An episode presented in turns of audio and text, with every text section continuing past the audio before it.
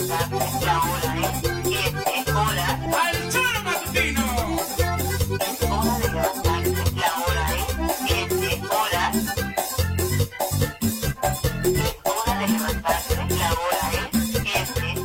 tal? ¿Cómo les va? Muy buenos días, queridos amigos y queridas amigas del Zoro Matutino. Los saludamos con muchísimo gusto. Hoy ya 22 de noviembre del año 2022 es martes y nosotros les deseamos que hayan tenido un extraordinario fin de semana largo para todos aquellos que tuvieron la oportunidad de descansar, de reposar, ya sea en casita, en algún destino turístico del estado de Morelos o del país, para que, bueno, regresen con todo el ánimo, con todas las pilas y por supuesto ya es que es que es un arma de doble filo, ¿no? Sobre todo en las circunstancias que está viviendo el estado de Morelos y los estados vecinos. La verdad es que tocó un fin de semana largo complicado que si muchos salieron también los pudo haber estresado desde el viernes pasado con la cantidad de bloqueos que se dieron en la ciudad y con esta maestra eh, esta marcha que tienen los maestros de Guerrero, los maestros disidentes de la CETEC que en la que están recorriendo desde el estado de Guerrero hasta la Ciudad de México, ya están llegando eh, por allá el día de hoy para pedir una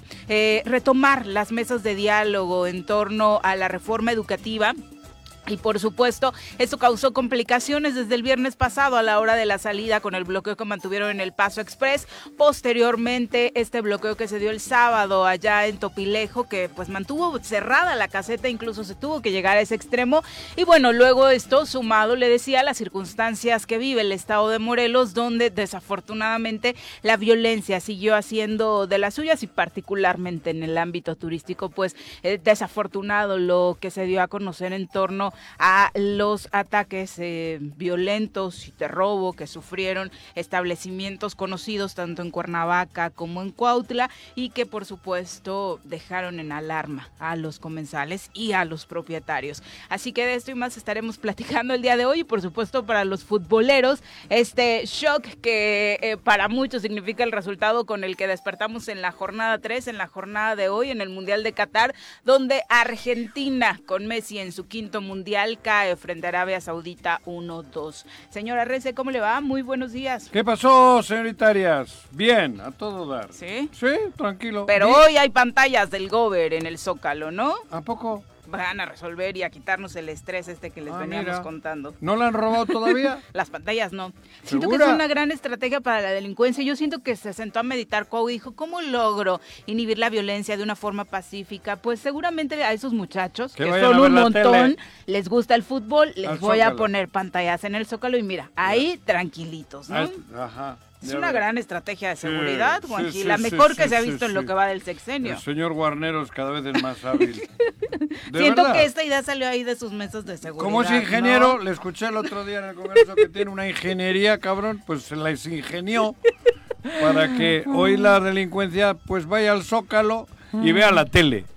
Vi el partido, Sale, vi el sale. partido ¿Este de Argentina? Sí, ves que madrugo. Ujú. Y vi, vi el partido, joder, empieza un penalti dudoso, mete Messi, Sí, sí. empieza el segundo tiempo. Desde el minuto y- 10, lo que hacía pensar que iba como para goleada, ¿no? y Como todo tuvo, el le anulan dos o tres goles en fueras de lugar Ujú. y parecía, y el segundo tiempo, saliendo luego, luego les empatan y a los dos, tres minutos les meten el 2-1 y se acabó, ¿eh? Yo creo que es psicológico el golpe, ¿no? Porque todavía tuvieron tiempo. El segundo gol cae en el minuto Pero, ni se- 53. pero no tuvieron nunca una y ocasión ya no hubo, exacto, esta capacidad de reacción, ¿no? No, y además creo que psicológicamente se, de- se, se- se cayó estrepitosamente el equipo. Llevaban, no sé, 35 partidos o haciéndola de lujo. No habían y tal. perdido, sí, sí, llevaban invictos Y no, una buena no supieron reaccionar. Yo creo que Messi no está en plenitud, me parece a Hay mí. imágenes de este fin de semana de aficionados que se que vieron el entrenamiento donde hablan de una inflamación de tobillo. Inmediatamente en la rueda de prensa de ayer, eh, Scaloni lo aclara y dice que para nada, que está al 100. El mismo Messi dice, estoy para jugar. Para pero jugar sí, Hoy pero se le notó tocado, ¿no? Yo no lo veo al Messi con chispa. Ujú. Creo yo. Pero bueno, es igual el, el Qatar y hostias. El, el chiste es que estamos aquí en Cuernavaca, en Morelos, y como siempre, ¿no? Bien, no ha sido es agradable ver cómo estás en un restaurante, porque es parte. Sí, claro. Porque tú estás en un restaurante comiendo, ¿no? Te viene el mesero, hola, ¿qué tal? ¿Cómo está? Bien, tal. ¿Qué quieres aperitivo? Trae un tequilita. Y estás echándote el tequilita y, y- ya empieza la película. Porque es película, no creas que es de verdad. De terror, Eh, no, aparte no, de pero- terror. Pero estás allí y ya te llega un güey. A ver tú, cabrón. La cartera. A ver el reloj. A ver, en la, ¿qué tienes ahí? A ver, la, la, la computa... Va. Que resulta que no era el mesero, que era el asaltante. Ah, por ¿no? eso te digo, le pides un tequila al, al mesero y era el asaltante.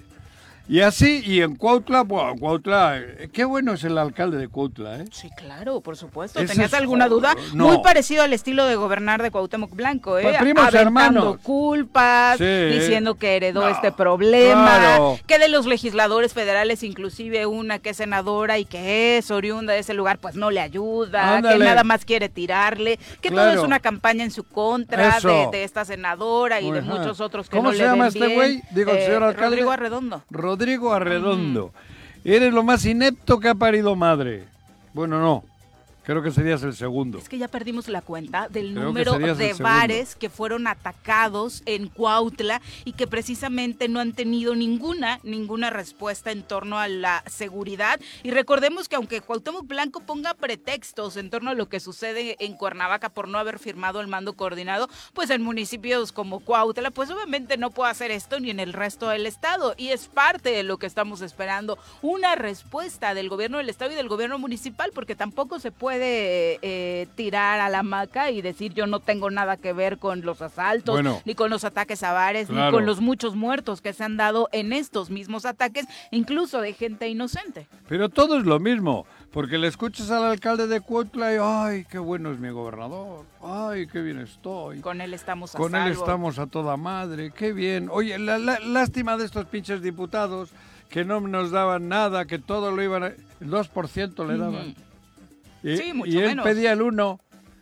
Él pedía el 1% y, y le dan el 2 y dice que no le dan nada. Porque Cuau me da el resto. Porque si el resto te lo va a dar, pero ya verás en forma de qué.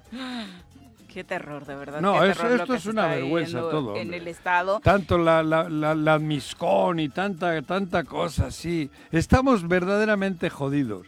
Luego lees la prensa nacional, somos, somos el tema. Mm. Nunca ha sido Morelos tan, tan, tan protagonista como ahora, pero para lo En malo. temas negativos, por supuesto. Sí, ¿no? pero, como, pero además como material de cambio, no nos, no nos tienen considerados más que en eso. Somos material de cambio, no, no, no. Les vale madres el territorio, les vale madres el, el- el les vale madres Morelos. Pero sí hay ciertos actores que son ahora protagonistas y es en todo lo que se basa la relación con Morelos. Es triste, pero eso es verdad. Todo el mundo está metido a nivel personal en la disputa, y, y- pero Morelos como tal no, no tiene nada, no nos ven, ni nos quieren, ni les importamos. Esto La eh, verdad, ¿eh? en el gobierno. Por otro lado, somos el reír del país respecto a las elecciones que hicimos de gobernador y del resto de las autoridades, ¿no? Pero encima esos son los protagonistas al para el 24, o sea, que es lo, lo- chingón, ¿no? El Mario Delgado viene aquí y levanta las manos como si fuesen unos grandes estrategas, como si fuesen unos marxistas, leninistas, luchadores de toda la vida. Da, da todo un poquito así como que, ¿qué pasó en, en México, no? Me gustaría estar en Qatar ahora, cabrón. Pues debiste haber ido, Juanjo. Sí, la pero verdad. bueno, ¿qué pasó? Perder de vista esto un rato, un mes. En este restaurante Me Néctar arrepiento. Tropical, alrededor de 50 comensales fueron asaltados por un grupo de seis sujetos que portaban armas de fuego. Eh, según los relatos de los comerciales, entre 15 y 20 minutos se tardaron los delincuentes en este asalto, sometieron a los clientes, los despojaron de absolutamente todo lo que llevaban, eh, celulares, tablets, eh, relojes, eh, joyería, bolsos, una mesa de- con seis víctimas fueron los primeros en ser asaltados en este restaurante que se dedica a la venta de pizzas, localizado en la colonia Pradera y que lleva eh, aproximadamente tres años eh, abierto al público. De acuerdo con los testimonios de las víctimas, los hechos que ocurrieron la noche del sábado, pues son parte de lo que desafortunadamente se vi- viene viviendo. Los asaltantes golpearon al personal, eh, hubo abuso también, eh, toqueteos para las chicas, a los hombres los golpearon, patearon a varios de ellos, en relatos que incluso podemos leer en redes sociales, eh, una joven que se encontraba en el lugar relata, éramos 50 personas aproximadamente en el establecimiento, los asaltantes eran seis, estaban armados. Uno de los comensales llamó al 911, atendieron la emergencia de inmediato, pero la policía tardó muchísimo en llegar eh, y bueno, desafortunadamente cuando lo hicieron estos eh, delincuentes, pues ya, ya se habían ido. En sus redes sociales, el lugar eh, dio a conocer un comunicado en el que señala, fuimos víctimas de la delincuencia, quienes en su pobreza de espíritu se atreven y accionan desafiando las leyes, sentimos impotencia y tristeza por la situación que nos tocó vivir, pero estamos profundamente agradecidos de que todo el staff y todos nuestros invitados se encuentren con bien y con salud. Somos más los que buscamos un mejor mundo y creamos bellas realidades todos los días. Eh, esperamos pronto superar este lamentable acontecimiento y solo será posible con ustedes de nuestro lado. Y es que lo desafortunado que ahora viene para estos lugares que sufren este tipo de eh, terribles incidentes, pues es que la gente deja de ir y que ese patrimonio que les robaron no se convierte en lo único que pierden, ¿no? Sino que se vuelve un círculo vicioso porque ya te da miedo acudir a ese lugar y demás, ¿no? El otro, el otro sitio fue el zarandeado allá en Cuautla eh, de los conocidos. También enviaron un comunicado. Sí, claro, estos fueron los dos casos conocidos. Ellos señalan a través de sus redes sociales que amigos y clientes les comunican que debido al ataque recibido por personas de la delincuencia en su negocio y por seguridad de clientes y personal de trabajo, a partir del 20 de noviembre cierran definitivamente su establecimiento. Señalan, ya que el gobierno no ha hecho nada para combatir toda esta violencia que se vive en nuestro estado y pasan a afectar así a los establecimientos que sí trabajamos, que sí apoyamos a la economía del municipio y agradecemos a todos nuestros amigos la confianza que durante este tiempo que estuvimos abiertos tratamos de brindarle con calidad, ¿no? Terrible. Eh, este, este lugar decide cerrar, ¿no? El otro día le escuchaba al ingeniero vicealmirante Guarneros que presumía en el informe o hay en, el, la comparecencia que tuvo en el Congreso. que se habían detenido a tres o cuatro máximos dirigentes de los cárteles.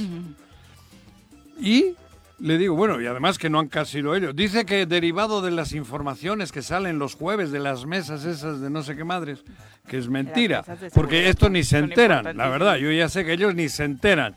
Los detienen y luego se enteran. No se enteraron cuando han detenido al. Habló de la detención del Seven, del otro y tal, ni puta idea. La verdad.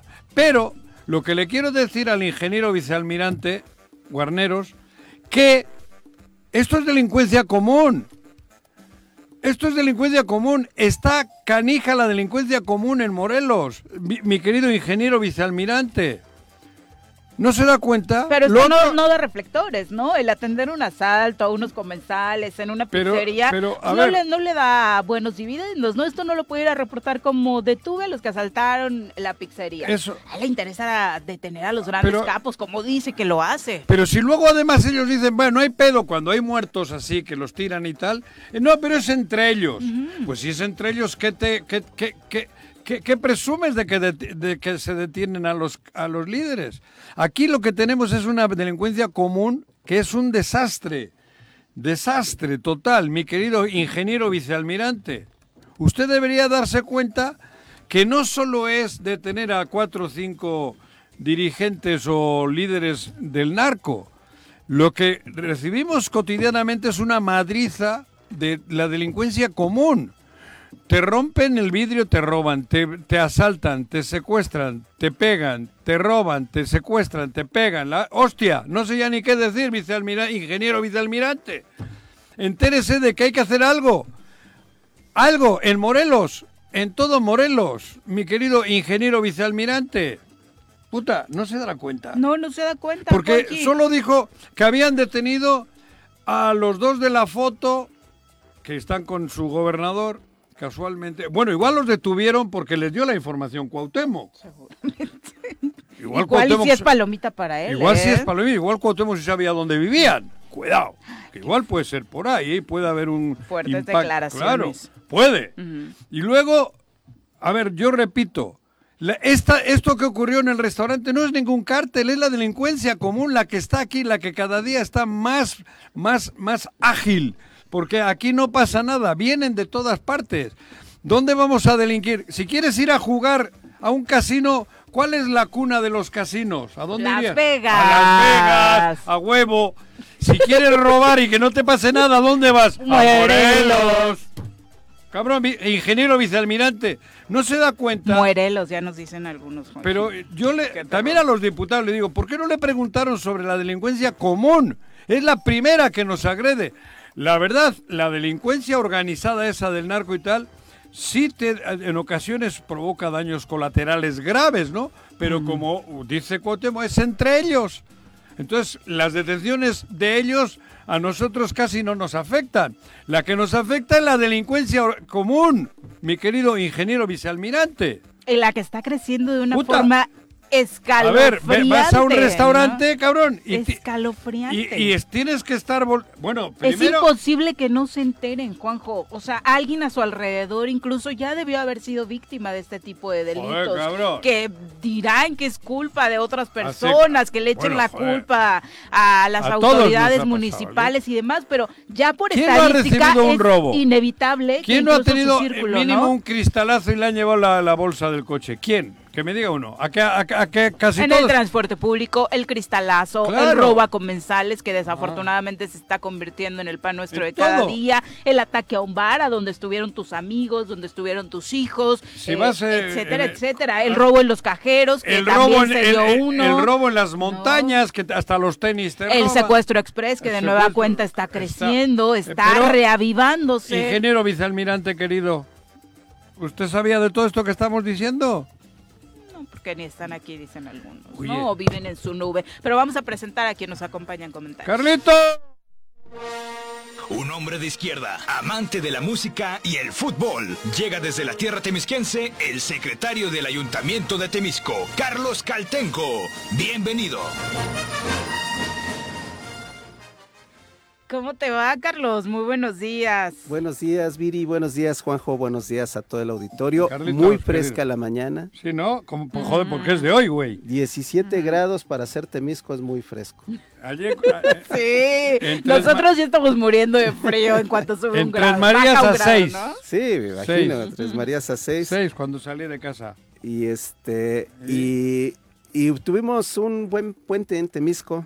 ¿Ah, sí? ¿Han hecho otro que el del pollo y otro cómo? Un buen, un buen Puente puente, de- vacacional. vacacional, Ah, mucha- creí que habías hecho alguna obra nueva. mucha afluencia de visitantes, un desfile del 20 de noviembre enorme. Nunca Oye, había visto Como un tres desfile tan horas, grande. ¿no? No me sí, digas. Sí, Tan enorme, grande. sí, Eso, ¿Y le hicieron la cuauhtemiña también? sí. Ay, no, eso nos ¿qué te da pasa? mucho gusto. En Temisco no somos así.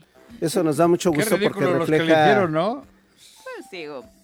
No digo sé, ridículo, Juanji, joder, O sea, cabrón. son jóvenes. Sí, está bien, ¿no? está bien, sí, O sea, va. No, fíjate que, que este Ridículo sí hubo dos, dos este, personas ahí antisociales que, que quisieron asaltar, creo que venían de asaltar una ruta y querían este Durante el desfile. durante el desfile asaltar a la gente que se estaba ya retirando del desfile No y actuaron rápidamente los policías, los detuvieron, los pusieron a disposición. Los En las municipales. inmediaciones de, De- la presidencia. en las inmediaciones terminó. de la presidencia, en uno de los callejoncitos que hay mucho en, sí. en este Temisco Centro. La policía municipal La reacciona. policía municipal reacciona, Ah, están mira. teniendo buena capacidad de respuesta. Qué bueno. Recordemos que también ya rescataron un rehén ahí en el Oxo de Burgos, en fin, ha habido varias acciones de rápida respuesta de la policía. Qué bueno. Eso es lo que se necesita. Se, es estado de fuerza y capacidad de respuesta. Claro. Definitivamente, Carlos, porque decíamos, la autoridad municipal no puede lavarse las manos como sucede en algunos municipios y decir, es como firmar mando coordinado, pues le toca al gobierno, No, que él no, venga no. y nos salve, ¿no? No, no.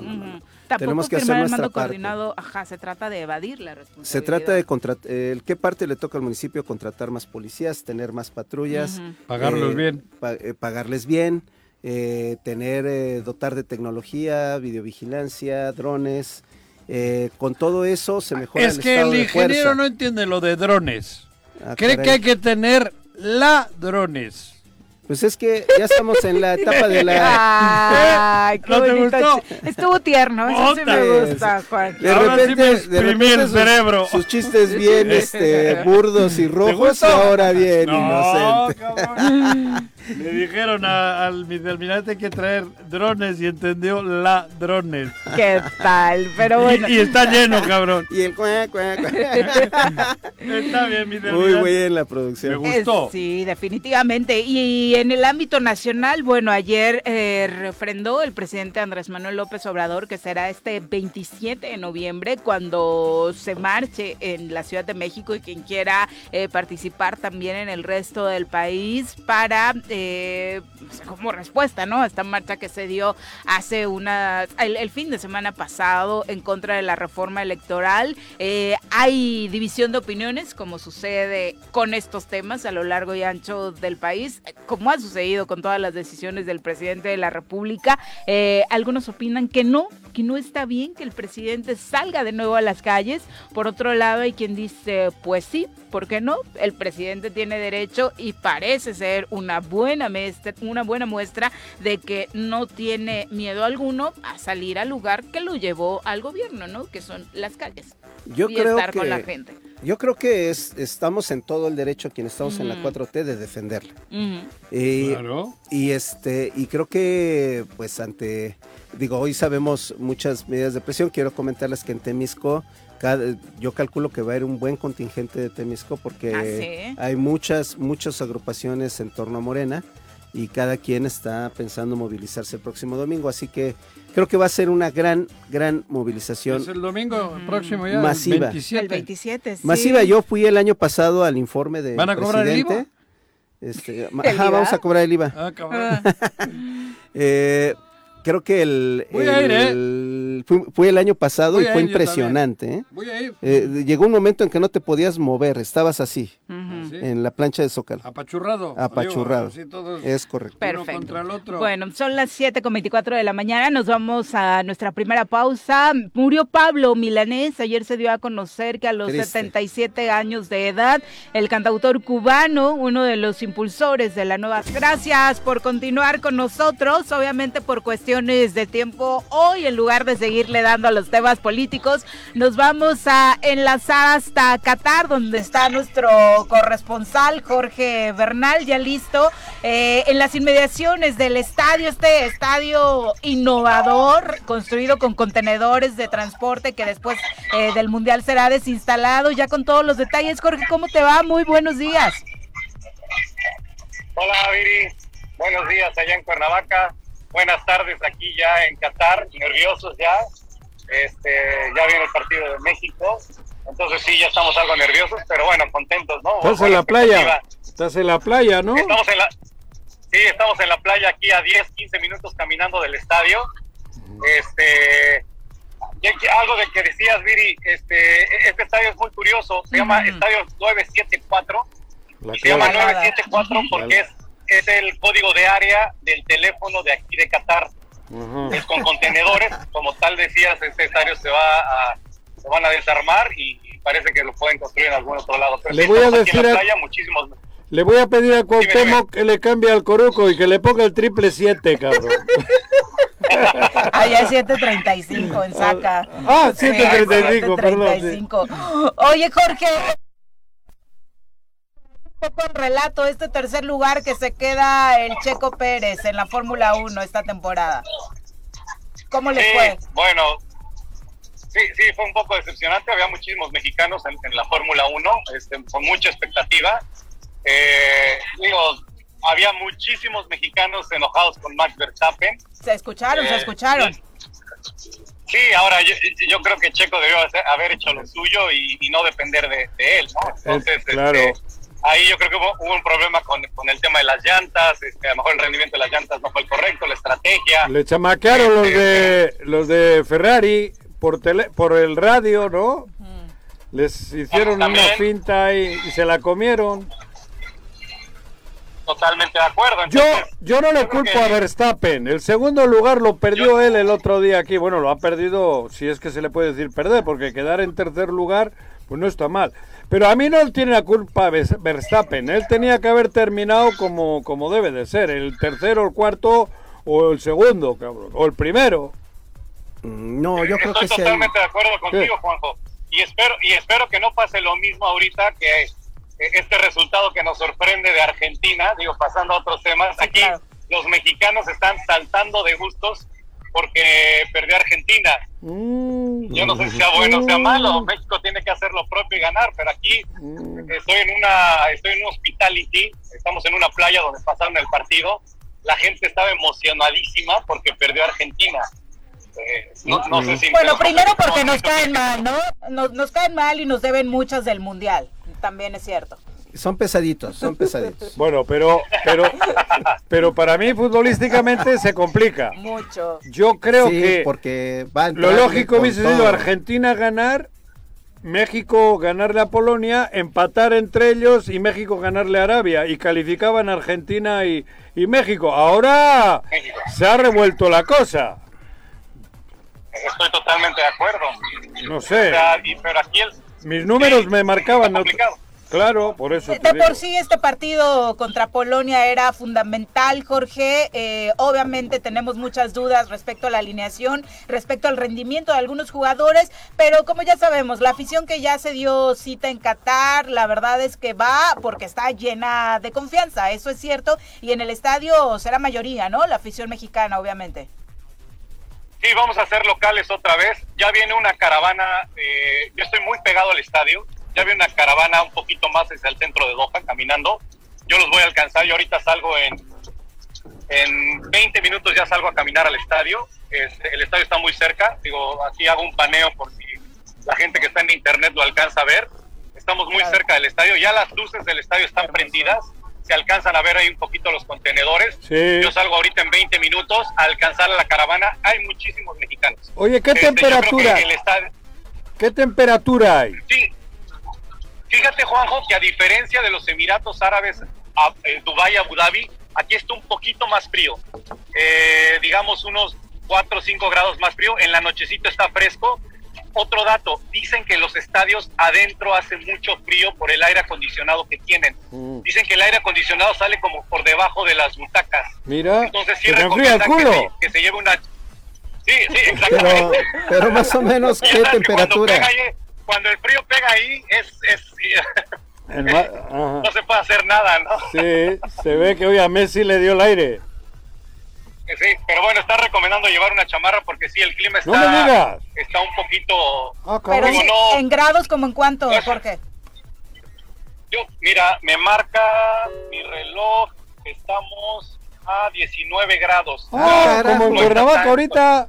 Ah, No está tan caliente. Como en Temisco. Sí, En Emiratos, no, en Emiratos estábamos a 24, 25 más o menos a esta Más hora, que está como 6, 7, 6, 5 Más grados más abajo, ¿eh? Mira, joder. Oye, ahora que hablabas de la caravana, en general hay dudas respecto a los medios de transporte. Hemos visto algunas notas que habla de saturación en algunos puntos. ¿Es real? ¿Han tenido complicaciones? Eh, mira, el, el Uber funciona muy bien. ¿Ok? La llegada a los estadios es caótica. Eh, la llegada a los estadios es caótica. Eh, dicen que los transportes públicos, yo no me he subido al metro, pero dicen que el metro está muy lleno para llegar a los estadios. Este, las, las, las, eh, las llegadas de, para los estadios han sido, sí han sido un poco caóticas, ¿no? Ya te está saludando Aquí por hay ahí gente la atrás de mí. sí, sí. Ya que ya, ya están aquí los mexicanos. En su caballo, mira, para no tener problemas con el transporte, Es llegó camello. camello, ah, es camello. Camello. Mira, Oye, Jorge, ¿le puedo hacer una Sí, ya, ya, pregunta? ya la gente ya, ya, ya está empezando aquí a, A, sacar los lo mexicanos mexicano. Ya, ya trae mucho ambiente, ¿no? Era lo que te iba a preguntar, ¿cómo la están tomando los mexicanos ahora con este mundial tan lleno de restricciones? ¿Cómo se están adaptando? Mira, eh, yo no he visto a ningún mexicano restringirse por el tema del, del alcohol. Eh, todos han encontrado la manera de, de divertirse. Eh, ayer estuvimos en un... eh, generalmente donde puedes tomar es en los hoteles. Eh, me platicaba ayer una chica, una mesera, que los hoteles tienen que pedir una licencia para vender alcohol. Hay dos licencias importantes aquí, para vender alcohol y para vender cerdo. No todos los restaurantes venden cerdo, tienes que pedir una licencia para, para el cerdo y una licencia para el alcohol. Incluso dicen que en el mismo hotel puede haber un restaurante dentro del hotel que tenga licencia para alcohol y otro restaurante que no tenga licencia para alcohol. Y sí me ha pasado ver en el mismo hotel dentro del hotel que algún establecimiento sí vende alcohol y otro no. Entonces Mira. todo depende de la licencia que compres. ¿Y La qué? licencia debe ser muy cara, me imagino. Eso te iba a preguntar. Pero- ¿Cómo está el chupe caro? No me digas que no sabes, güey. Sí. No, no. No, no, no, sí sé. La cerveza, una cerveza más o menos apro- aproximadamente, la cerveza sí está entre, depende del lugar, pero está entre 150 pesos, 200 pesos. Eso iba, eso era lo que iba a costar también la cerveza en el estadio, que ahora, bueno, la única cerveza que va a haber es cerveza cero en el estadio, ¿no?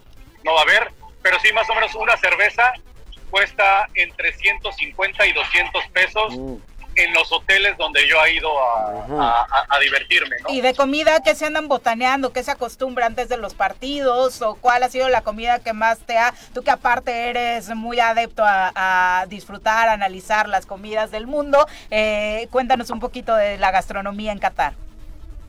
Aquí lo típico es, este, igual, eh, hummus, eh, jocoque, falafel, eh, hay eh, eh, kebabs, muchísimos kebabs, brochetas, eh, hay brochetas de pollo, hay brochetas de cerdo, si es que tienen la licencia, hay, hay brochetas de res, hay brochetas de cordero, eh, más o menos eso, eso es, es ¿Y el pan? comida muy árabe. ¿Y el pan?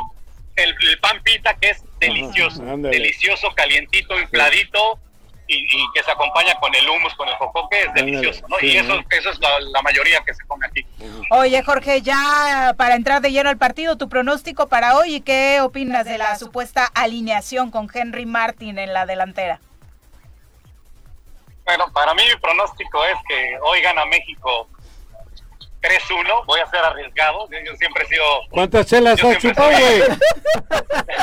ya llevas unas cuantas.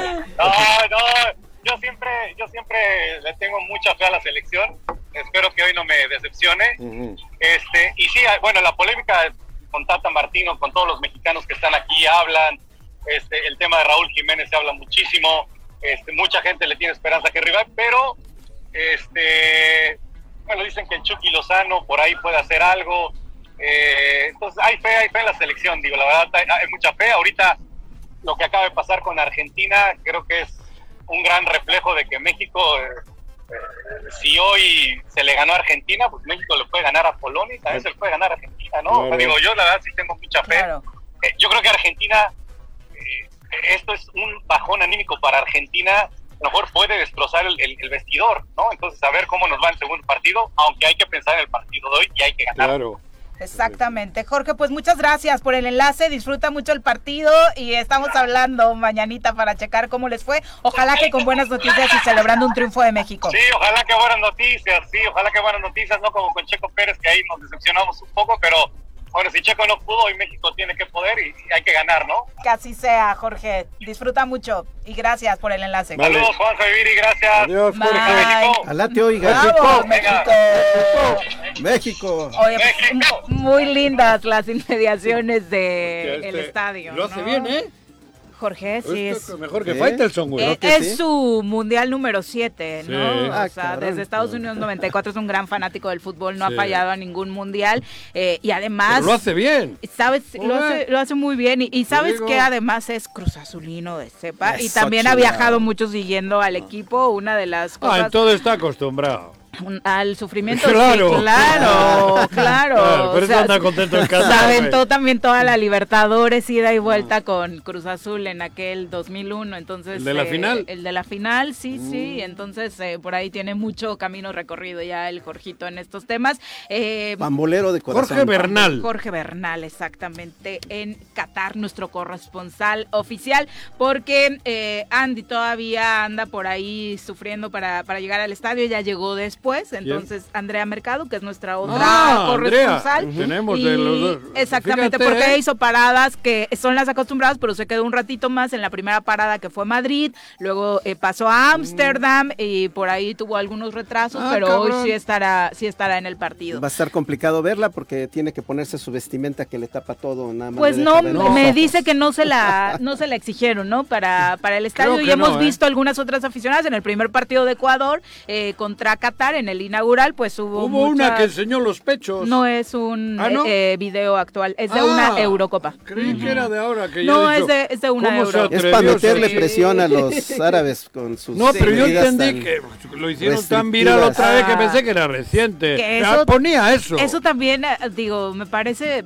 nos quejamos de los haters y todo, pero la gente que sube cosas falsas solo para ganar Eso, likes, cabrón. o sea, de verdad, No, yo pensé O que sea, sí era un acto. No, claro, en- y yo cuando lo vi la primera también. vez también, ¿no? Como un vi- un a mí que enseñe las tetas no es un pedo, Claro. pero en un lugar donde está Sí, por prohibidísimo, supuesto. pues creo que un video eh, tenía super mensaje. pero, super editado de Andrés Manuel en donde le van ¿También enseñó las acomodando no no enseñó las Ah. tetas pero lo acomodan como si hubiera recibido mucho dinero para la campaña intermedia y todo pero burdo además porque se nota obviamente Me gusta más el video que vi ¿no? de esta chica. sí sí sí A mí No. sí, cabrón. Sí, pero en todos los ámbitos, en el político, en los espectáculos, Sí. en el fútbol, los, estos jueguitos, la verdad es que Cuando- no, no pierdan el tiempo. cuando la forma, regidora de ¿no? Cuernavaca la radiografía que anduvo circulando ahí con Que o habían sea, amputado ya casi la pierna. Sí, no, qué No, horror, es- de es verdad. absurdo. Y más porque juegan con cosas delicadas, por Es supuesto. Son las 7 con 47, algunos mensajes del público. El Barto dice,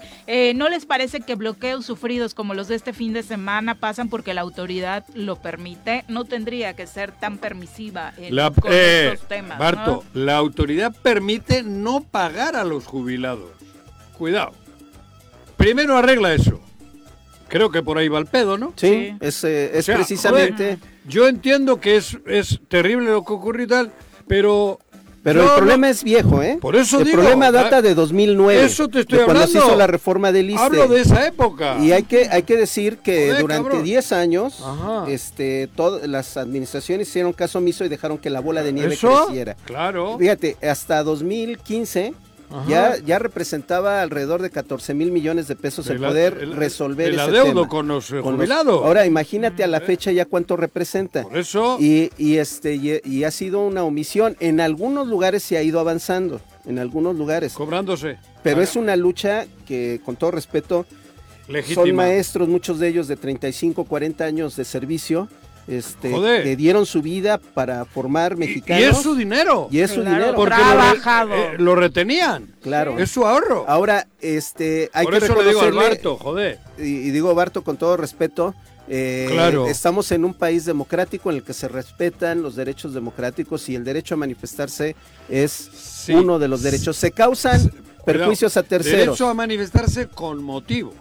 Claro, Hay claro. motivo. Sí, no, no estos grupitos de Ajá, jóvenes que bajan que- de algunas ah, localidades y de te Guerrero cierran las casetas, diciendo o- que son normalistas y no son Y normalistas. son eh, que van a por la y nada cuota. más van por el dinero, ¿no? Exacto, Eso exacto. sí, eh, digo, ahí sí no hay que, No, puede haber tolerancia, pero cuando la Hombre, lucha es justa, fue, fue duro. se vale. Fue duro lo que ocurrió, la gente de vacación y tal, y cabrón. Pero ¿por qué no nos acordamos de ellos? ¿Por qué no obligamos o exigimos que a esa gente que dieron toda su vida al, al servicio de, del trabajo, porque es un trabajo, Claro. pues páguenle, cabrón, es su dinero, como a todos, ¿eh? Como a todos los mexicanos y mexicanas. Jubilados que cobren. Y luego, si cierran la caseta, si ya han cobrado, mal. Pero no creo que lo harían si no estuviesen hartos de no cobrar su dinero, creo no yo. sería así porque sí, ¿no? Y, y es, una, es una baba si lo vemos desde el punto de vista de lo que representa mes con mes o quincena con quincena. Es una baba. Pero, ¿Qué es como una sea, baba? Es, es poco monto. Ah, Pecata es una diferencia pequeña. Ajá. ¿no? Pero como lo han dejado crecer. Claro, se acumuló, ¿no? Ya, y sumando a todos los este, profesores jubilados del país, es una cantidad Claro. que, que hoy ya se vuelve imposible de resolver en lo inmediato. Como la- las deudas del ZAPAC, por Es ejemplo. Por ejemplo, Es Sí, por correcto. ejemplo, que se han exactamente. dejado que... Que se han dejado crecer. Porque se robaron el dinero, además. Bueno, pero en fin. Nos vamos a una pausa, regresamos con más. Gracias, gracias por continuar con nosotros. Alguna eh, comentario, saluditos más. Ricardo Rodríguez, ahí vamos con todo a seguir confiando que hoy gana México. Gracias, Ricardo, por comunicarte. Chacho Matar, feliz inicio de semana. Elizabeth Ramírez Muñoz, también un abrazo. Profe Arnaldo Pozas, dice excelente día, futbolero y tesorero. Igual para usted, profe, disfrute mucho, que también sabemos que le encanta el deporte. Víctor Torres dice, eso le pasa a los argentinos por agrandados, son igual que los ames de... no voy a decir la palabra, habladores, vamos a traducirlo. sí. Mamones, les digo. Y los Eh, argentinos visten de amarillo. Hocicones, dice, dice, Ah, hocicones. dice Víctor, pero no sé, me caen mejor los argentinos. En Fíjate que en ocasiones esa arrogancia les funciona. La Digo, mayor parte de las veces les ha Bien funcionado en el dirigida, fútbol. ¿no? Porque, porque es confianza en sí mismo, es esa, Sí. Esa fuerza Es que... esa garra que se necesita Sí. en momentos. Creo que en garra les ganan los uruguayos. Es más natural la garra. Mm. Aquí Sí. hay mucho mental, también mucho de creerse Autoestima muy, muy, muy, alto. muy, muy, el ego demasiado alto, ¿no? Digo, en, en la mayoría, digo que en ocasiones, y no todos. Que a veces es envidiable, ¿no? Sí. O sea, para nosotros Ah. desde México la Hugo verdad es que creo que caemos en el extremo, sí, A claro. Hugo Sánchez le Por eso a medio México le caía mal Hugo. Y le ¿no? sigue cayendo. Pero a él le servía, Ah. su ego le servía, le, le alimentaba al, al Hugo de abajo el Hugo de arriba. ¿Qué Y al- y porcentaje le ar- darías al ego de Hugo para la carrera que tuvo? ¿Cómo? Ego respecto a calidad, ¿qué porcentaje le darías a cada uno en la carrera de...? No, yo creo que fue un atleta, que fue un tipo que se preparó. Mm. Y luego el ego, pues un 30%, pero un 70% fue él. Que es el 30% que les falta a muchos Ese, mexicanos que siguen yendo a Europa, bien ¿no? dirigido. Que pueden tener calidad tal vez similar No, a la de Hugo, pero... Pero también les falta llegar como llegó él, porque él trabajó para ir a Europa. Aquí están esperando para ir a Europa, aquí no se trabaja. Por eso cuando llegan les cuesta cuatro o cinco años aclimatarse, aclimatarse en el sentido de saber a qué vas. El, el foco, Pocos, ¿no? salvo él, Y el foco. Además, Sí, sí. reclamarle El foco. muchas y competir cosas con los de allí desde el minuto uno. Sí. Pero quien lo conocía desde acá pueden decir cualquier cabrón cosa negativa, quiero- pero la forma de trabajar de Hugo Eso en México, digo. o sea, marcaba diferencia. En las ¿no? dos cosas, física y mental. Sí, no, y, eh, era, era un Aquí fuera de van- serie el niño de oro. Bueno, pero eh, a lo mejor Era- tenemos jugadores con más calidad que él, igual. Pero ninguno, salvo uno, Pero la Rafa, determinación y el foco de, de Hugo Sánchez. eh, La determinación, yo recuerdo Pero tristemente ¿Qué? que, que Hugo fue uno de los artífices del fin de la época dorada del Cruz Azul. Perdió esa final contra Con el- Pumas en los y, 80s, y- Hugo anotó dos, si mal no recuerdo, dos de los goles. Sí. Y de ahí se va a Europa. Y ahí nos gana una final de la Copa a nosotros. Primero con el. Atlético y luego con, Con el el Real Atlético Madrid. Madrid. nos metió el 2-1. Y se metió- convierte en la estrella mundial que es todavía hasta Claro, la fecha. centro delantero, el mejor de la, correcto. probablemente de los mejores de los la mejores historia. de la historia. Pero Eh, por eso ganador te digo, de cinco pichichis. pero él llega y triunfa ya en el Atlético Madrid llegando porque ya iba preparado mental e incluso revolucionado. Dime otro que haya ganado cinco pichichis. No, joder, ¿dónde? ¿En Europa? ¿Sí? Sí, hombre. ¿Quién?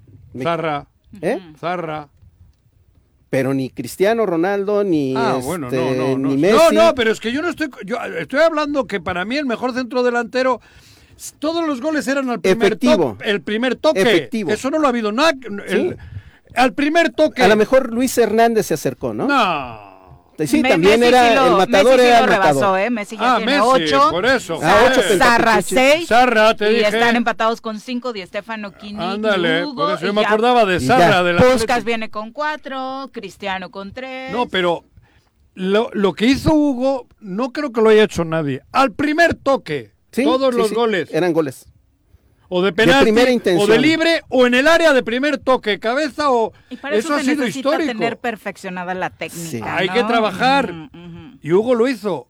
Que Es el- después ya se le quedó el, el- porque una, una ¿Qué? característica de una persona triunfadora es también saber reconocer cuando el ciclo se cerró. Ahí es donde no. Ya ahí es donde él todavía ya- no lo ha cerrado. Se quedó argentino. Él no lo ha cerrado todavía, Hugo. Bueno, Pero eso Celaya el tuvo una buena el- época con el buitre y con Mitchell Ah, todavía sí, en la etapa final de su Sí, carrera. sí, sí. Hicieron buenas tem- una, una buena En temporada Celaya. aquí en Celaya. En el No. Celaya, sí, Sí. claro, por favor. La de Butragueño es la del Sí. subcampeonato y después llegan eso, Mitchell la y buena de. Celaya fue la pe- La de la anterior. final, sí, pero Sí. no fue mala. No, para, la edad ya- que, para la edad que tenían Mitchell, No, Buitre, y el otro, Y además era, era un Martín. placer Bueno, mejor jugar que los tres. Mitchell. Era un placer verlos jugar. eh, y estaba otro, Pardesa, ¿o quién y Ah? Butragueño, un también caballero en la sí. cancha.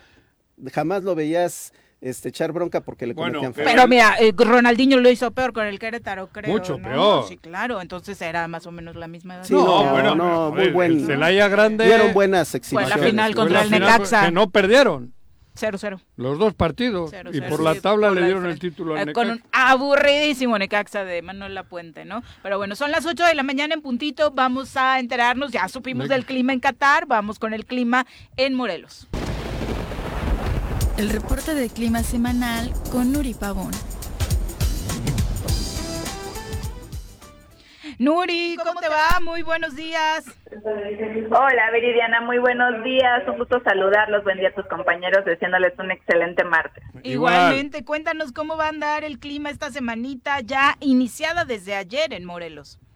Así es, eh, estamos teniendo condiciones de tiempo estable, cielo mayormente despejado. Ayer estuvimos en un poquito de nubosidad.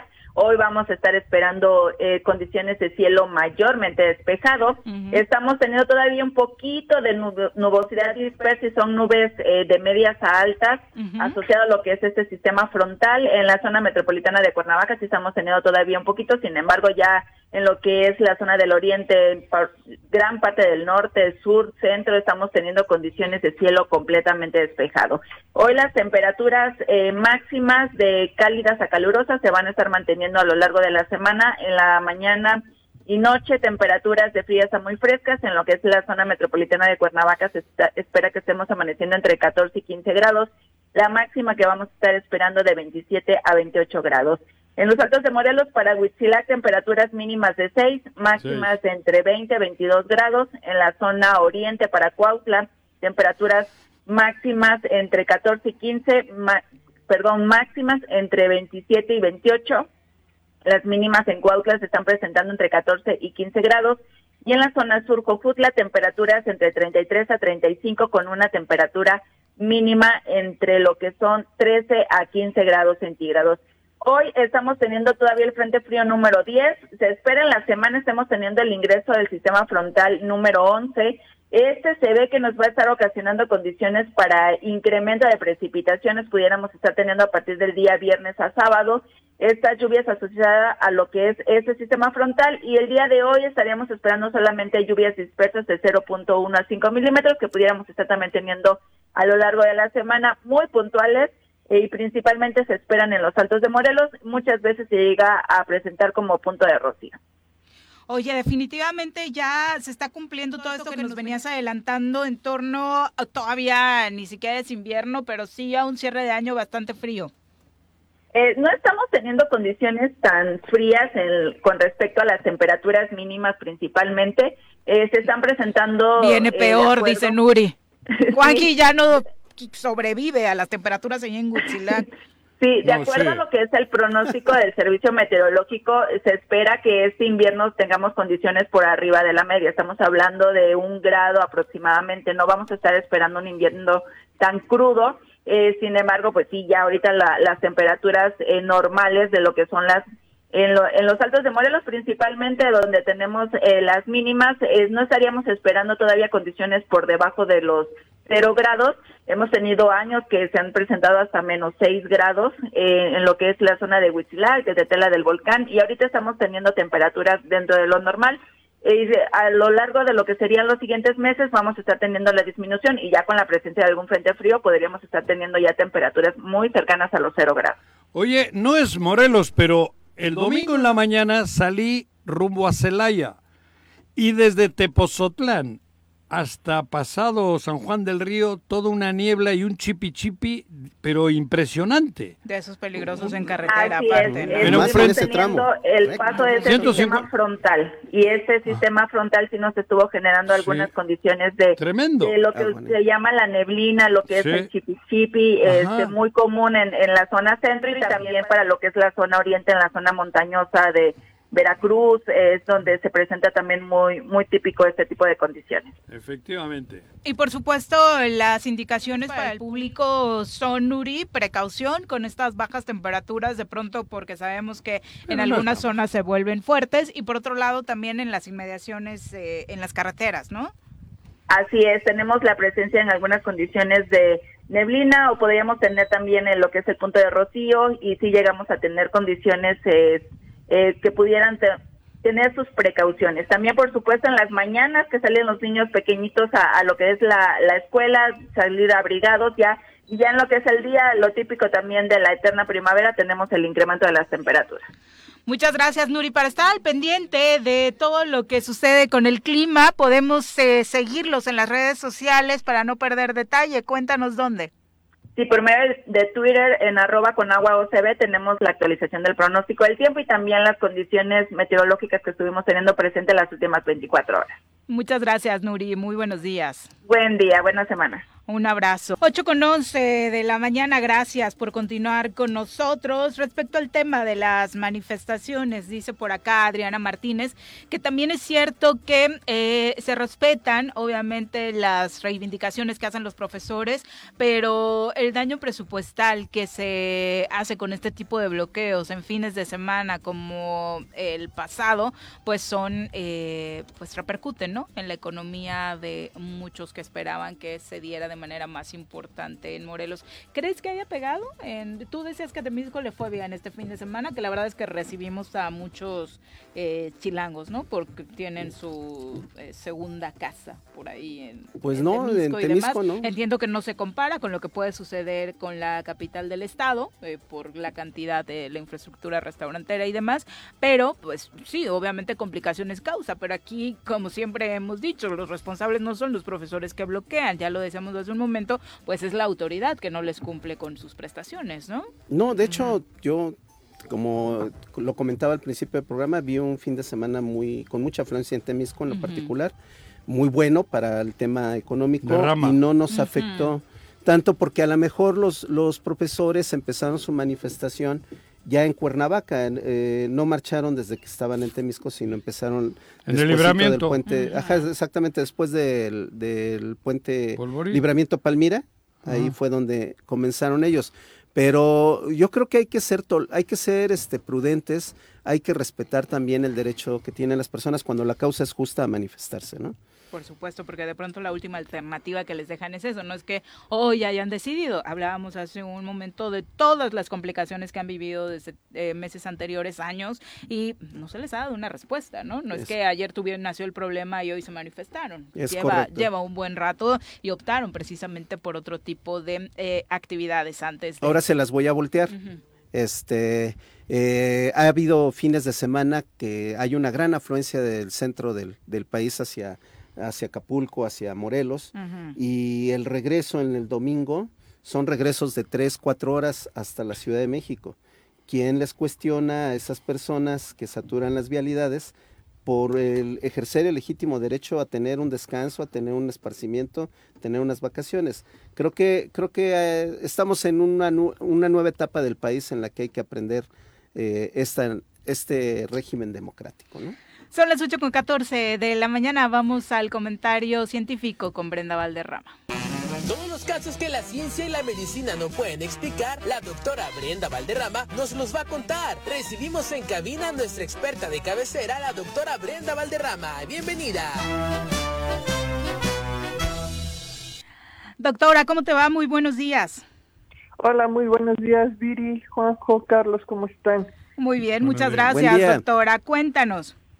Pues, eh, pues me libré de todos los bloqueos carreteros y, qué bueno por urbanos porque estoy en Pachuca. Ah, muy Me bien. vine, me vine desde hace un par de días porque, como ustedes quizá recuerden, en el Instituto de Biotecnología, que es donde trabajo, tenemos un proyecto aquí en Pachuca que originalmente se había diseñado para Morelos. Sin embargo, pues ya no hubo condiciones para hacerlo allá y aquí tuvimos una buena recepción del gobierno del estado y pues me encuentro aquí trabajando para darle seguimiento a ese proyecto y les eh, déjenme contarles en qué consiste. Es un proyecto que lo que busca es generar infraestructura nacional eh, de la Universidad Nacional Autónoma de México de acceso libre para la producción de medicamentos biotecnológicos para ensayos clínicos. Eh, Ustedes recordarán que en la pandemia una de las barreras para el despliegue de las vacunas fue primero demostrar que las vacunas eran seguras y efectivas.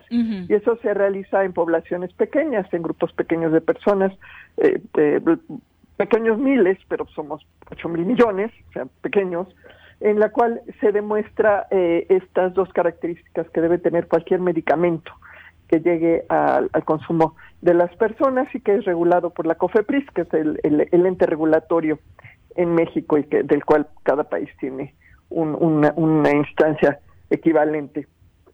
Pues resulta que la fabricación del material para estos ensayos clínicos tiene que hacerse bajo un esquema que se llama de buenas prácticas de manufactura, o sea, tiene que estar producido con la misma calidad que tendría que estar producido en una fábrica de escala mayor.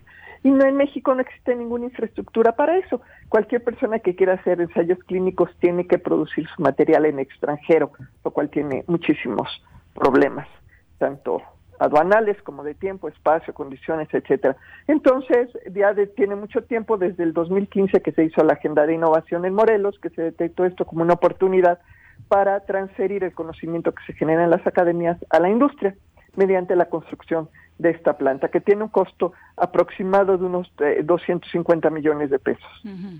Oye, definitivamente esta apuesta del gobierno de Hidalgo a favor de proyectos como este marcan una diferencia, Doc, pero eh, ¿qué, qué le vieron? Porque también es cierto que de pronto pensar que los políticos la apuesta en este tema necesita que a su lado exista gente que los lleva por ese camino. ¿Hay un equipo en general que está apoyando en el gobierno de Hidalgo a que eh, se tomen estas decisiones? Sí, por supuesto, siempre hay gente sensible. Eh, trabajamos en, en- en- eh, porque hubo cambio de gobernador. En, la, en la administración de Omar Fayad trabajamos con el secretario de Planeación, eh, Lamán Carranza, y con el director del CITNOVA, el equivalente del CECITEM, el Consejo Hidalguense de Ciencia y Tecnología, el maestro Alonso Huerta. En este momento estamos trabajando con los nuevos titulares de esas áreas, con el licenciado Tello y con el doctor Patiño, justo para darle seguimiento e impulsarlo. Y pues ellos son quienes dentro del gobierno gestionan esto con, con el gobernador y pues facilitan además la gestión de los recursos porque se creó una alianza estratégica entre el gobierno de Hidalgo y la UNAM donde el gobierno de Hidalgo aporta capital en la infraestructura y la UNAM opera eh, eh, la operación propiamente hablando, ¿no? Eh, eh, y además pues aporta recursos concurrentes y los recursos humanos. ¿La estabilidad eh, del clima y, y, eh, la temperatura ayuda? No, no es necesario, porque bueno, saldría un poquito más caro hacer en otro lugar por, por, por climatización y deshumidificación, pero es nada más una cuestión de costo inicial. Es- eh, En la operación no afecta gran cosa. Sin embargo, lo que sí es muy importante es que aquí sí encontramos las condiciones para, eh, eh, primero tienen un parque industrial este, de primera línea en la cual vamos a estar asentados y después eh, eh, vinculación con la academia local. Inclusive hoy, por ejemplo, estoy liberando el servicio social de los primeros tres estudiantes de la Autónoma de Hidalgo que participan en este proyecto y que esperamos que vengan muchos más en, en, eh, los próximos meses. Y pues, el- y además, bueno, la, la situación en Pachuca es diametralmente contraria a la de Morelos. Pachuca vive un paz de un clima de paz social muy, muy, muy, eh, ¿cómo les diré? Que genera mucha confianza tanto a la inversión como a la sociedad en general. Sí, las estadísticas de seguridad son eh, con una abismal diferencia respecto a lo que vivimos en Morelos, doctora. Muchas gracias por la comunicación. Al contrario, y espero traerles buenas noticias cuando regrese a Cuernavaca. Ojalá que así sea, doctora. Muy buenos días. Nos vemos. Bueno, en la mañanera de hoy, el presidente Andrés Manuel López Obrador habló sobre la derrota de Argentina en su primer encuentro en la Copa Mundial eh, de Qatar y le desea de todo corazón a México que le vaya muy bien en su partido de hoy a las 10 de la mañana. Escuchemos. Hace poco terminó el juego de Arabia con Argentina, perdió Argentina, pero pues todavía este, está comenzando eh, el Mundial, hay oportunidades y nosotros eh, vamos a estar muy pendientes del juego de hoy de México con Polonia y desde luego eh, deseamos de todo corazón que le vaya muy bien a la selección de México de fútbol. Bueno, es como futbolera, de pronto uno siente feo que del béisbol habla así con un apasionamiento muy fuerte y del fútbol así como de así, ojalá Es que que, sí, que con mucha pasión. Discúlpame, pero Igual se manifiestan, en, igual se manifiestan en para que pierda México, cabrón. Mínimo eso le hubiera pegado de bueno No, el no, no, no, gobernador, un poquito de amor al fútbol, ya que se la pasa pegado te a él, ¿no? que si dice que va, que México, que va a ganar las che- va- le van a Polonia. Le van a Polonia. Medio Bueno, México se va. Medio con México no. ¿No? Un ¿Menos? 15%. Tampoco ex- exageres. Cuau, echa la mano ahí para que le guste más el fútbol a López Obrador, ¿no? ¿Que le gusta qué? Digo que sea lo ¿El mínimo, lo bueno que haga el fútbol. No, ¿No? es- ¿tú crees que le gusta el fútbol de Cuauhtémoc? ¿No? Sí, No. pues a eso se dedicaba, claro que sí. Le gusta la América. Son las 8 con 21, Es vamos a cosa. pausa, regresamos con más.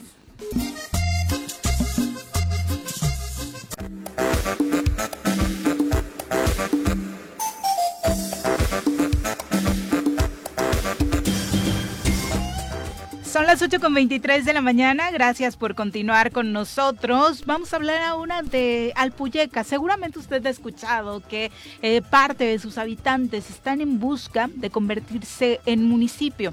Esto los ha hecho salir a las calles para manifestar abiertamente esta postura y pedir que, por supuesto, las autoridades les escuchen.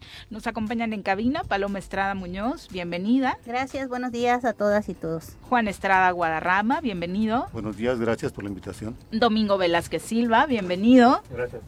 Adrián Iglesias, bienvenido. Gracias por la invitación. Que todos ellos forman parte del Consejo Pro Alpuyeca eh, y obviamente nos van a contar un poquito de esta eh, iniciativa que tienen. Cuéntenos.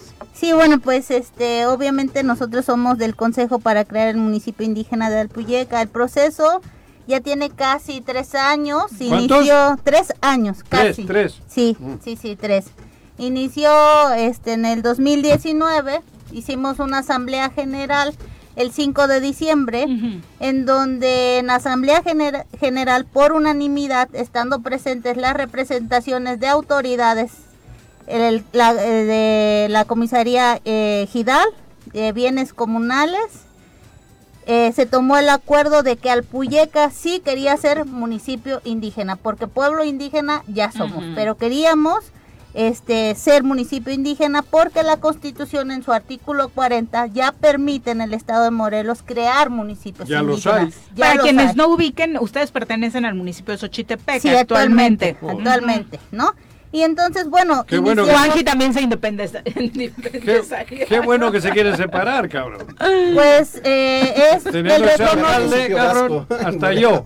Pero bueno, este continuamos con la narración y ya después si se escucha o no. Bueno, pues ustedes nos dicen si, si nos escuchamos bien o no. Subimos un poquito el volumen de la No, voz. no, no, ¿Ah, sí? perfecto, sí, Entonces, este sí. y bueno, pues ya después de hacer esta asamblea general metimos la iniciativa al Congreso el 16 de diciembre del 2019.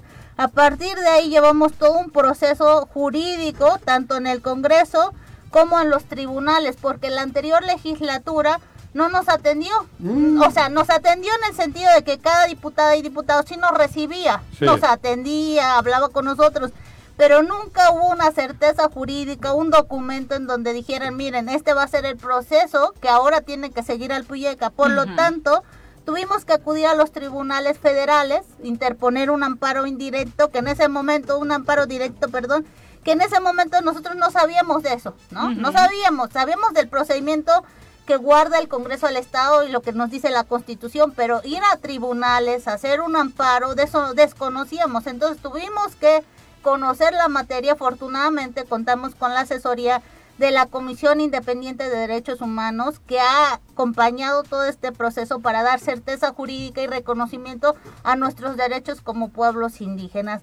Afortunadamente, como teníamos la ley de nuestra parte, ganamos ese amparo y obligamos al Congreso del Estado a que nos respondiera. En Por- esta legislatura en esta ya. legislatura ya. ¿Y? Porque el proceso se inició desde la legislatura pasada.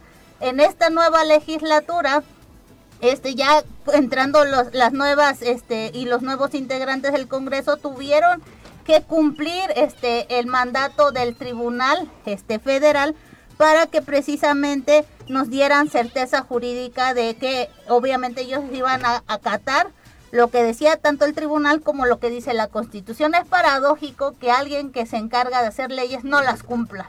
Pues en esa paradoja es la, en la que nos encontramos y por eso es que nosotros nos hemos manifestado de todas las maneras y por eso es que agradecemos este espacio para que la gente que nos está escuchando a través de sus programas se enteren que no es un movimiento de ahorita, es un movimiento de hace casi tres años. Ahora en diciembre cumplimos tres años de que iniciamos este proceso. Actualmente, la última asamblea que tuvimos, porque hemos tenido muchas asambleas generales, la última la tuvimos el 7 de noviembre de este año, en donde estuvieron presentes el ayudante municipal, la, eh, la representación de la comisaría de Gidal y el eh, presidente de bienes comunales. Nuestras tres autoridades estuvieron juntos con nosotros, con el consejo, para crear el municipio indígena y ahí fue donde se tomó la decisión de volver a venir al Congreso, pero ya con una comisión ampliada, no nada más nosotros del Consejo, sino que más gente y las autoridades nos acompañaran para que el Congreso diera respuesta a nosotros. Bien limitado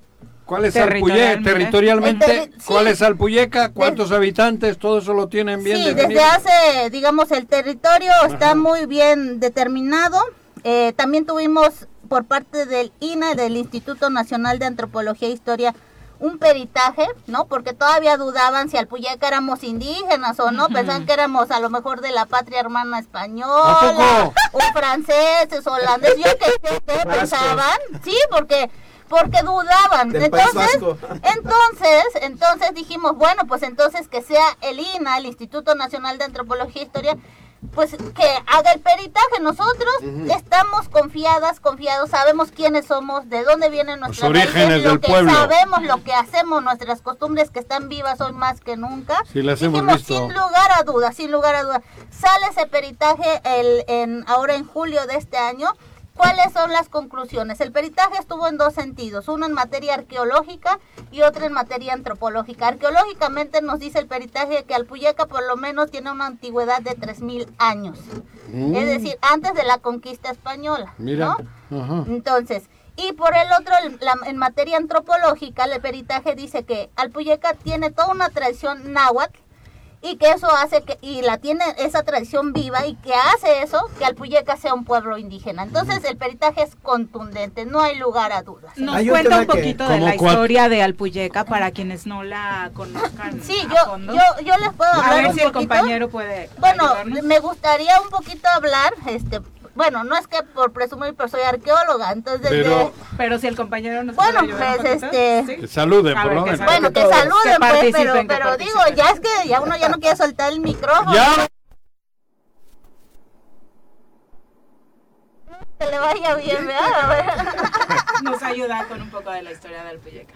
Claro que sí, mi nombre es Juan Estado de Rama, vuelvo a repetir, del pueblo más hermoso de todo el universo, ¿verdad? Y como dice Paloma, ¿verdad? Alpuyeca, cronológicamente tiene más de 3.500 años de existencia, ¿verdad? Y se ha catalogado como un pueblo indígena porque nunca ha interrumpido su vida Alpuyeca. Siempre, desde que fue creada, hasta ahorita ha seguido su vida con enormes tradiciones que nos caracterizan, que son únicas. Eh, me, me- atrevo a decir que únicas en todo el mundo, ¿verdad? Muchas tradiciones que son únicas en todo el mundo, a- aparte de las nieves, desde luego, ¿no? No sí, pero sí hay tradiciones como la danza de los tecuanes, como los arcos que se llevan. conozco. ¿verdad? Para que vea, como los sí. arcos que se llevan al panteón, que son únicos. Si tuvien- tienen oportunidad de ir al Puyeca el Día de Muertos, van a ver el atractivo que tiene el, el panteón que es único, yo no lo he visto en ninguna parte, ¿verdad? Y todas esas tradiciones que tiene Alpuyeca, apenas acaba de pasar el homenaje que se le hace a la siembra, a la, a la cosecha, ¿verdad? A los ojos de agua. ¿No es necesario la, el idioma? No. Digo, ¿no es uno de los rubros que indica que, Que hablen náhuatl. que hable el náhuatl? Eh, Pregunto, que- pregunto. que hable, que hable. Digo, con- ahorita les hago la otra pregunta. Ah, bueno, ok, perfecto. Este, eh, no, en la Constitución primero está claro que tiene que haber un estudio etnolingüístico, ¿no? O este o etnoantropológico, características para saber ellos, para saber si al- si los pueblos son indígenas o no. Exacto. Aquí en el caso, por eso se mandó a hacer un peritaje, porque primero lo que dice la ley para que se considere uno como indígena es la autoadscripción, ¿no? Que uno se asuma primero como indígena. En este caso, en nuestra asamblea general que tuvimos en el 5 de diciembre del 2019, el pueblo en Asamblea General, obviamente eso no dudamos si éramos indígenas o no, si nos queríamos volver municipio era otra cosa, pero ahí nos asumimos como, como pueblo indígena. El origen era De- claro. El origen está claro, lo tenemos claro desde siempre, ¿no? Y el peritaje lo demuestra. El Puyeca aparte nunca ha sido interrumpido. Entonces, lo del lenguaje no es condicional ni es indicativo de si un pueblo es indígena o no. No, eso no. eso ha quedado claro. Entonces, No, no, para- el, origen del pueblo Ahora, no, pero sí probablemente era un eh, requisito para ser Pues no, no, afortunadamente no, No. porque cuando se hace la ley Mm. se toman en cuenta los avances en materia de derechos de los pueblos indígenas y en eso es que no tienes que condicionar, ¿no? Ni, ni ser tampoco folclorista de si tienes la lengua o te vistes de tal manera, no. Es si tienes esas tradiciones vivas, ¿no? Que hacen que entonces sí tú seas pueblo indígena y dos, la autoascripción, si uno se asume, eso está claro, no hay alguien que te pueda decir, ay, tú si eres o no A eres. mí me ¿no? dicen que soy español a huevo, Pero- yo les Carlos. digo que no. A ver, este... Yo les digo que no y Está- se regañan. Está muy ya, bien, ahora sí. creo que creo que se está avanzando en el país en general en este tema de, de los municipios indígenas, aunque por ejemplo en Guerrero y Oa- y Oaxaca ya hay muchos, ah, de, de hace muchos años, eh, municipios reconocidos como tal. Pero vamos al tema fuerte, digo, ya lo pensaron muy bien porque al reconocerse como una demarcación más dentro del territorio de Morelos, tienes, tienen que resolver eh, cuestiones de los ingresos. Y los ingresos no solamente es la partida presupuestal que llegue de la federación. Eh, ustedes casi eh, me atrevería a apostar eh, que en Alpuyeca la mayoría de la propiedad sigue siendo de núcleo agrario, es decir, ejidal o tienen ustedes constancias de posesión. Y se entra al tema de cobrar predial para poder so- solventar los gastos de los recursos públicos. Se entra al tema de catastrar, de tener ordenado la propiedad en el municipio. Se entra al tema de que ustedes tienen que resolver ya el, el tema del agua potable. Ya Xochitepec ya no va a intervenir ahí más y ustedes lo tienen que resolver. Afortunadamente. ¿Eso lo están pensando? Este, no solo que lo estemos pensando, eso se analizó desde antes inclusive, ¿no? O sea, uno, nosotros tenemos nuestro propio sistema de agua potable, no lo administra el municipio, lo administramos nosotros desde hace mucho tiempo. Anteriormente lo administraba Puente de Isla, se hizo todo un movimiento para recuperar, hace años le estoy hablando, ¿no? Este, y se recuperó y entonces se administra por parte del mismo pueblo de Alpuyeca. Dos, desde hace mucho tiempo, y yo me atrevería a decir milenios, no ha habido recursos de por parte del municipio ni por parte del Estado, salvo honrosas ocasiones, eh, ocasiones que las podemos mencionar muy puntualmente, ni de la federación para apoyar al Puyeca en presupuesto. Entonces nos dicen, ¿y cómo ha sobrevivido Alpuyeca? Es el milagro de Alpuyeca. ¿Cómo se sobrevive?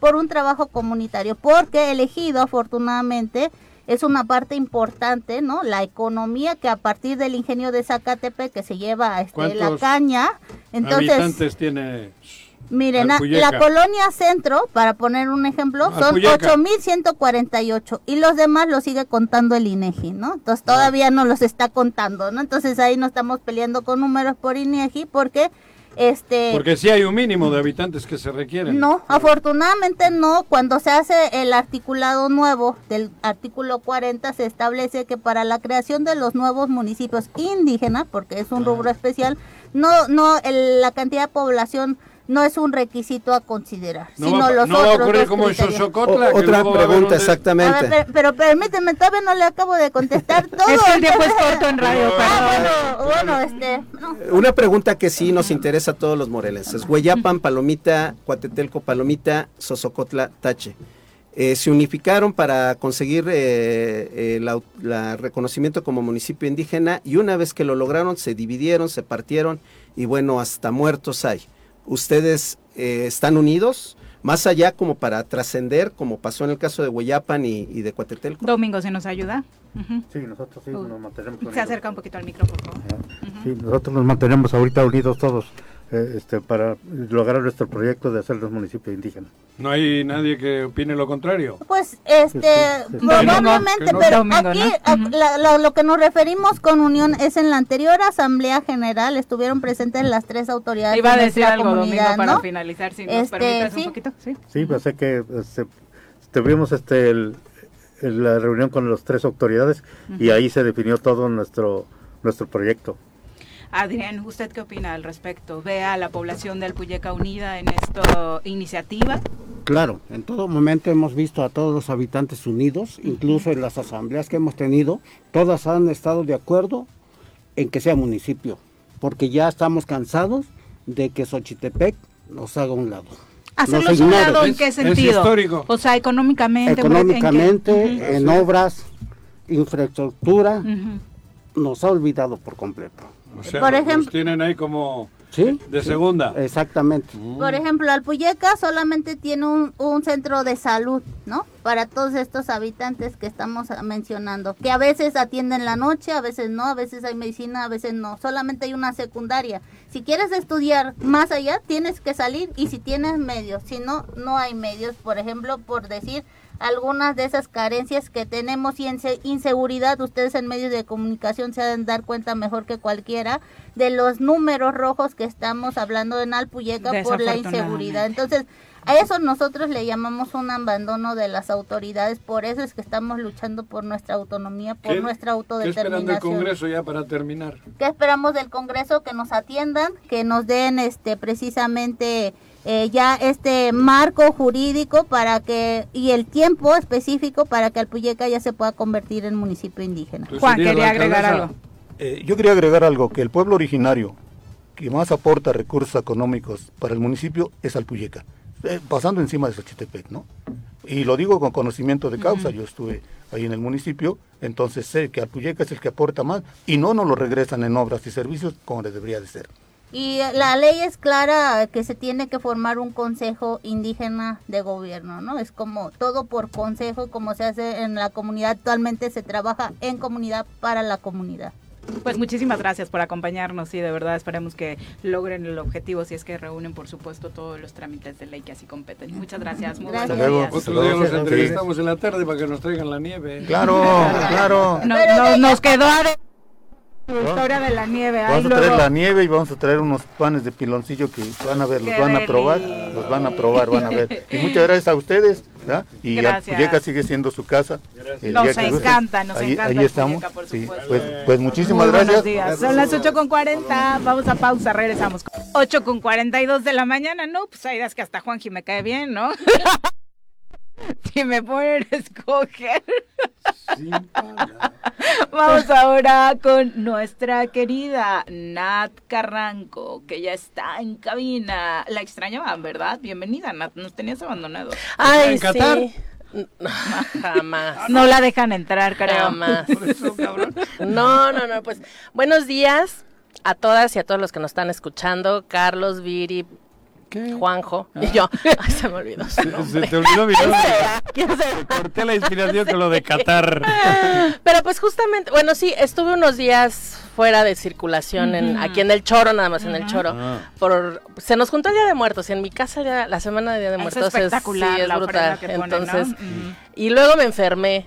Y luego así. Entonces, bueno, pero ya estamos de vuelta. Qué bueno. Y el día de hoy, evidentemente, el tema es el mundial. Por supuesto que no podemos dejar pasar el tema del fútbol, considerando que el fútbol es uno de los deportes más globalizados, El más. el más globalizado Sin duda. y que además también es el más masculinizado y machista. Pero si Y a el- eso el que además... más dinero genera para... Claro, por- ah, digamos que al ser global obviamente impacta en la economía y ese es uno de los temas pues que tiene que ver con dónde se está realizando el mundial en esta ocasión. Y la verdad es que eh, ha habido ya muchas, seguramente en muchos espacios ya hemos escuchado y hemos visto cuáles son las situaciones De por las que la no queremos eh, o no, o quienes no somos como, pues digamos, fan, fans del, del fútbol. No, y quien es fan tampoco, ¿eh? Pues, Cuidado.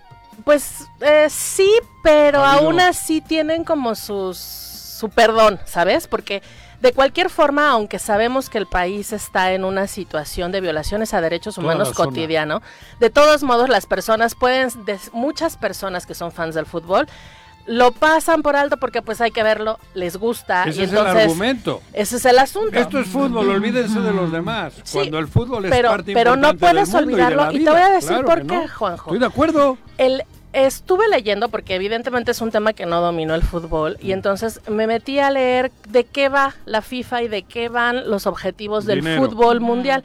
Además Hoy- del dinero, que eso es lo que queda muy claro, especialmente con este mundial. No podemos dejar de ver Todo. que, ¿cómo se llama el, el que es presidente del Infantino. Infantino. Él presentó un proyecto con informes del, creo que es del 21 al 23, ¿no? que es cuando ha sido elegido. Y pone diferentes números para, para decir hacia dónde van a ir sus objetivos. Hay dos objetivos que me llaman mucho la atención. Uno que dice que el fútbol tiene que ser más incluyente y dos que el fútbol femenino tiene que tener mucho mayor relevancia. Hacerlo en Qatar hace que estos dos objetivos de este hombre sean completamente un doble discurso. Por un lado, no puedes hacer un, un- un- no puedes decir que vas a hacer un deporte completamente global y además en donde vas a potenciar a las mujeres para que el fútbol femenil sea mucho más globalizado, haciéndolo en un país en donde no solamente no pueden jugar al fútbol las No mujeres, pueden verlo. no pueden, no pueden Ni ni, ir a la siquiera, tribuna. no pueden ni siquiera tomar un taxi si no les dan permiso. Pero no pueden ir a la tribuna. No pueden ir a la tribuna, no pueden usar métodos anticonceptivos, no pueden ir a la escuela. Cualquier cosa que quieran hacer tiene que ser bajo Todavía el permiso y supervisión de los no puedes hombres. tomar de la mano a tu pareja. No puedes hacer prácticamente nada que Las no te hayan autorizado tus creo, ¿no? tutores. O sea, Digo, no lo voy a excusar porque obviamente él es el representante de FIFA y podría tomar otra decisión, pero el hombre ya recibió la sede de Qatar, ¿no? La sede se Blatter. definió en 2012 y entonces fue Sí. Blatter y un grupo de directivos que ya están fuera y que fueron castigados, algunos de ellos en la cárcel, por temas de corrupción, porque es obvio que Qatar en materia de derechos humanos, terrible, pero ni siquiera tenía estadios, ¿no? O Así sea, es. Y ese es un tema también importante. Para la construcción de los estadios hubo la contratación de muchas Esclavos. Personas migrantes que fueron Esclavos. exactamente. Donde no solamente no les pagaban o les pagaban Murieron nada, sino que murieron en la construcción de estos y el estado, el estado, digamos, el estado de Qatar no se hizo responsable por nada de eso. Pero además también eh, esta, esta FIFA, que, que mucho de lo que hemos comentado en otros espacios es que los deportes al final lo que buscan es unir al mundo. El- las Olimpiadas tienen como, o los Juegos Olímpicos tienen como uno de sus objetivos justamente unir al mundo, pero Era. también, pero te- también buscan Era ya, lo de las Olimpiadas está igual que FIFA. Disculpa. lo entiendo que sí, pero al Igualito final los objetivos que tienen no dejan de ser esos. O sea, independientemente de el dinero y todo que sabemos, la corrupción, sabemos que de todos modos tienen objetivos como los que acabo de decir. Y no puede ser un deporte más incluyente si está realizándose en un lugar en donde la inclusión no está como parte de la estrategia gubernamental. Tan no está que las personas de la diversidad sexual evidentemente van a ser castigadas en cualquier circunstancia en donde puedan demostrar que pudieran ellos ser Dime qué de la pero castigadas hasta reivindicaciones. O sea, los capitanes querían mostrar su gafet eh, con la bandera eh, lésbico gay, la LGBT, Joder. y no les permitieron. No, tuvo que salir, Pero- me parece, para aplaudir No, el capitán ver, de Inglaterra con un mensaje de no a la el tema del discriminación fútbol ayer, tiene ¿no? mucho. Todavía no hay un homosexual que se atreva y triunfe diciendo que es homosexual. Ni uno. No, sí, bueno, claro, eh, la ¿Cuál? presidenta de Islandia. No, no, no, pero en el fútbol, jugadores. jugadores. No, bueno, Ah, hoy el eje de las Ah, críticas. No, el, el eje no de las críticas Un jugador de fútbol que siendo homosexual diga soy homosexual de joven y triunfe.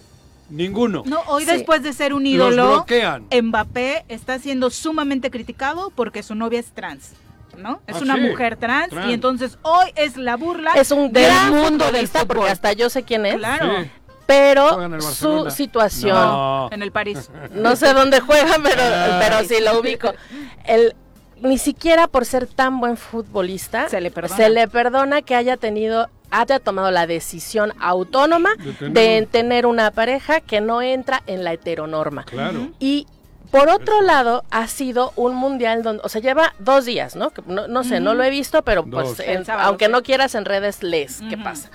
Llevan dos días que se, que se Hoy es el inauguró el, hoy es el tercero, que se inauguró el Mundial y ha habido ya una gran cantidad de manifestaciones de protesta por diferentes situaciones. Una de ellas fue la de Irán, en donde tomaron la oportunidad mientras estaban cantando su, eh, su- tocando su himno nacional contra su gobierno por las grandes represiones que han sufrido las mujeres en Irán, también por violaciones a derechos humanos, que es muy semejante a lo que está sucediendo en Qatar. ayatolás. En el caso de, de Inglaterra, eh, querían portar el gafé tri- Y eh, de, la, de la bandera De lésbico gay, sin embargo, les anunciaron que iba a haber sanciones y entonces decidieron cambiarlo por uno de no discriminación. Y hay mucha gente cuestionando que, ay, no se atrevieron a tanto. Bueno, eh, es, yo creo que es muy complicado ir en contra del sistema sabiendo las reacciones o, lo- o las sanciones que van a tener contra ti o incluso contra tu equipo De para entrada, el haberlo Pero hecho. es un- el haber hecho ruido es- que hicieron, es creo un- que no está mal. No, pero... No, sí, claro. No, y además a los no. jugadores les Yo leyeron la cartilla, Ajá. ¿no? A mí me parece fabuloso lo que pasó en la rueda de prensa de Por Ecuador, eso. donde uno de los jugadores, la prensa insistentemente le, le pide hacer declaraciones de estas rimbombantes, ¿no? Pero- y la verdad el entrenador sí le dice de... ¿Por qué a un chavito de Claro, 18 le- le- le años le, pides que haga reivindicaciones cuando él viene aquí a cumplir un sueño profesional? Claro. Ok, puede hacer muchas cosas como portar un gafete y demás, pero ¿por qué va a asumir una cuestión de vengo a cambiar el un mundo peso. cuando sabes que le puede costar su sueño, Su su, sue- sí, carrera claro. y demás, ¿no? Que es, un poco lo que pasó con Maluma, ¿no? Que independientemente de que él sea una persona mucho más grande de 18 años, también es como, es el sueño de cualquier artista. Hay quienes desistieron de eso también porque su carrera está en otro, en otro nivel. Ya, ya, ya, ya está, está en otro-. Pero eh, pu- puede ser cuestionable, pero yo también entiendo que cuando algo puede detonar el, el éxito en tu, en tu carrera profesional, Decir no decir eso, no uh, debe de ser muy, muy difícil. Y el reclamo que le hicimos a Maluma o a los jugadores deberíamos hacérselo a Ah. los directivos de Eh, FIFA. Y a uno mismo, problema, y a uno para allá iba mismo, yo, ¿no? Para allá iba yo. El tema es que FIFA, ¿en, en- en qué cabeza cupo de Michel Platini y compañía Y hacer un en estos momentos de la historia del mundo donde se están rompiendo y se está se está dando una gran lucha para para romper este tipo de estereotipos que todavía tienen muchos países árabes este esta forma eh, de vida tan tan atroz de sojuzgamiento de la mujer de castigo a la comunidad LGBT eh, hacer un mundial ahí que El además dinero. ni siquiera tiene tradición fútbol, su futbolera, ¿no? Era el sueño del jeque, también Así él es. tenía su sueño. y yo me El voy a ir, me, me voy a ir, Viri, disculpa que te interrumpa, para otro lado, que es, estos, este país de Qatar es muy claro. O sea, ellos no se andan con dobles discursos. Es, no me gusta, no es así, la ley es de esta forma. Pero, ¿qué pasa con los países como México, en donde no tienen leyes de ese tipo, pero socialmente y culturalmente las sanciones son muy semejantes y nadie dice nada y nadie se ofende? Por supuesto que las mujeres en este país siguen sufriendo una gran cantidad de violencia, de discriminación. Hay muchos lugares en donde la tutela eh, varonil sobre las mujeres es muy, es muy clara y muy definitiva, la clase trabajadora también, como por. Los supuesto, mineros, la ¿no? esclavitud en digo. México y en México y otros y otros países, la situación de las Los mujeres de la se diversidad sexual, Unidos. no apenas hemos tenido varios reportes de mujeres trans asesinadas, de, de jóvenes aquí en Cuernavaca, aquí en Morelos, que han sido asesinados a golpes porque son de la diversidad sexual. queriendo ¿no? cruzar la frontera. Las Pues personas estamos- migrantes que van a Estados Digo, Unidos y mueren ahí, y los con- migrantes que vienen de la zona sur y que también han sido sumamente Eso. violentados en sus derechos de manera física, psicológica, emocional, etcétera.